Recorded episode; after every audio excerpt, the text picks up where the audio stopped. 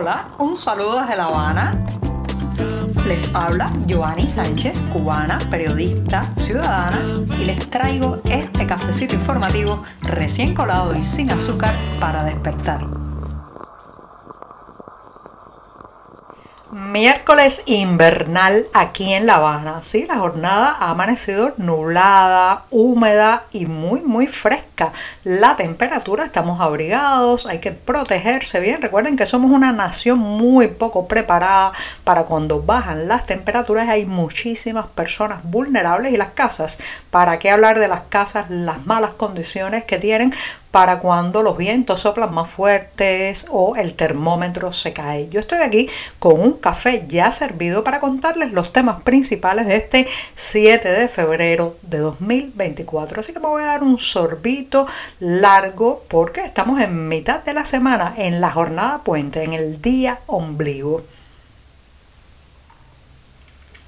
Después de este buchito sin una gota de azúcar, eso sí, ya saben que me gusta amargo el café, les comento que muchas veces tengo que responder a la pregunta de si hay dinero en Cuba, si hay mucho dinero en Cuba. La gente cree eh, que eh, pues en este país no se da el caso de personas que derrochan, que se pueden permitir lujos y lo cierto es que para nada, sí que hay mucho dinero en Cuba.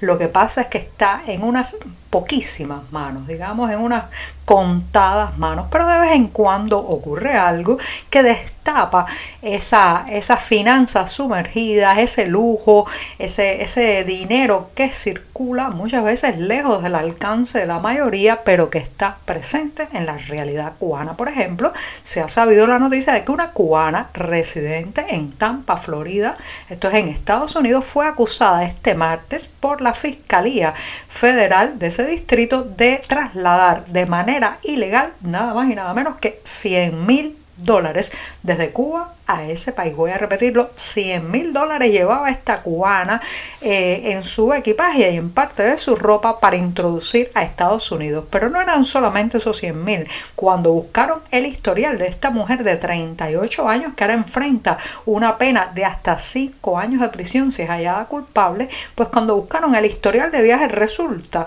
que había viajado a la isla en el último año 45 veces. 45 veces había viajado esta cubana residente en Tampa en el último año a la isla desde Estados Unidos. Por lo tanto, no hay que ser muy hábil en las matemáticas para calcular que si en esta ocasión intentaba introducir a territorio estadounidense 100 mil dólares, ¿cuánto no introdujo en las decenas de viajes pasados? Ahora, ¿de dónde sale ese dinero? Se preguntarán muchos de ustedes que viven fuera de varias cosas.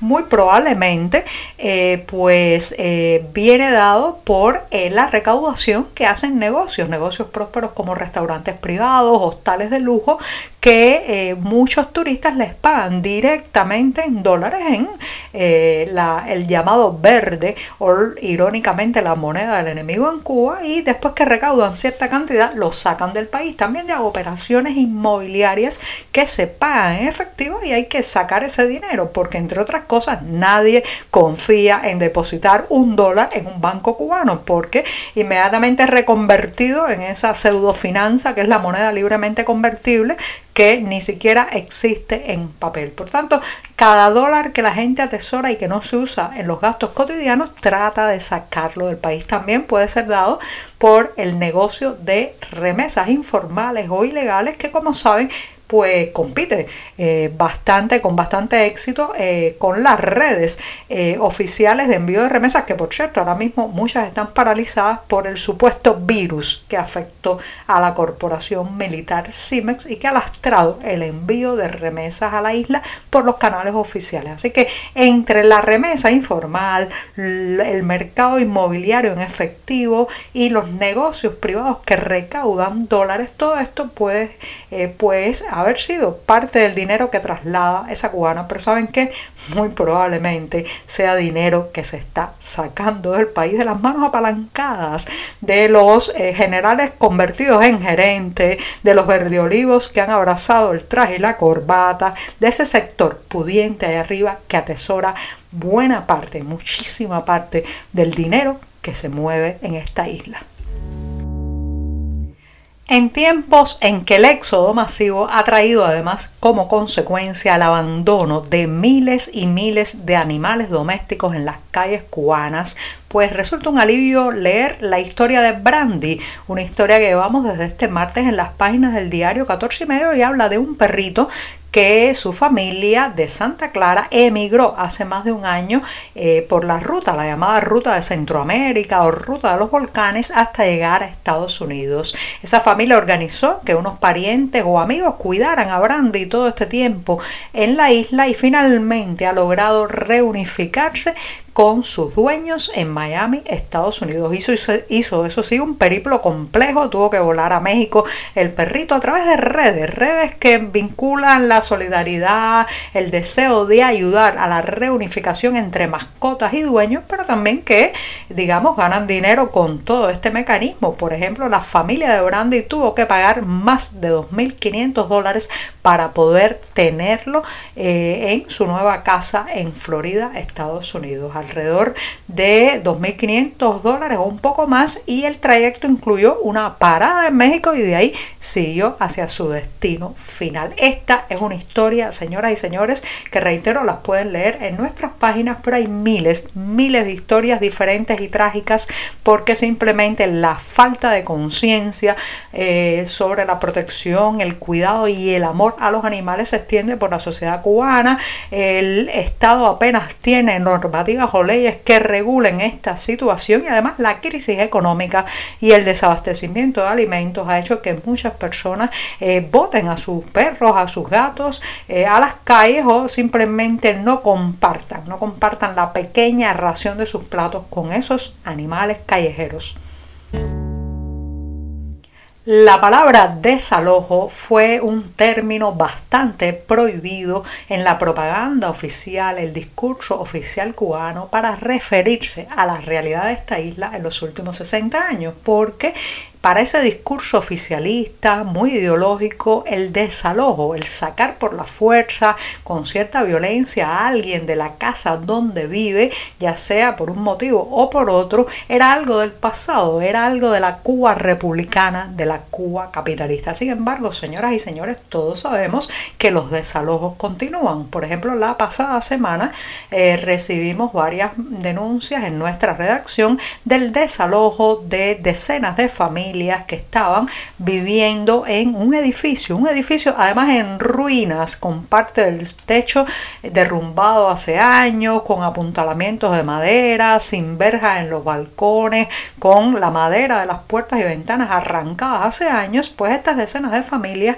estaban viviendo en el inmueble de la calle Factoría número 70, esto es en el municipio de La Habana Vieja. Habían entrado allí por desespero. ¿Quién va a querer vivir en una casa a punto de derrumbarse, tener que dormir cada noche con la zozobra de que el techo le va a caer encima a él o a sus hijos. ¿Quién va a querer vivir así si no es alguien desesperado, alguien urgido, alguien absolutamente en el límite de la, eh, de la urgencia vital? Bueno, pues ese era el caso de estas familias que habían venido, muchas de ellas del oriente cubano, estaban, como dicen las autoridades, ilegales en La Habana, como si se pudiera estar ilegal en el país donde uno nació, sin una dirección del carnet de identidad eh, en esta ciudad, pues están condenados a lo peor, a los salarios más bajos en, en empleos informales, a meterse literalmente en casas abandonadas para poder tener un hogar donde vivir.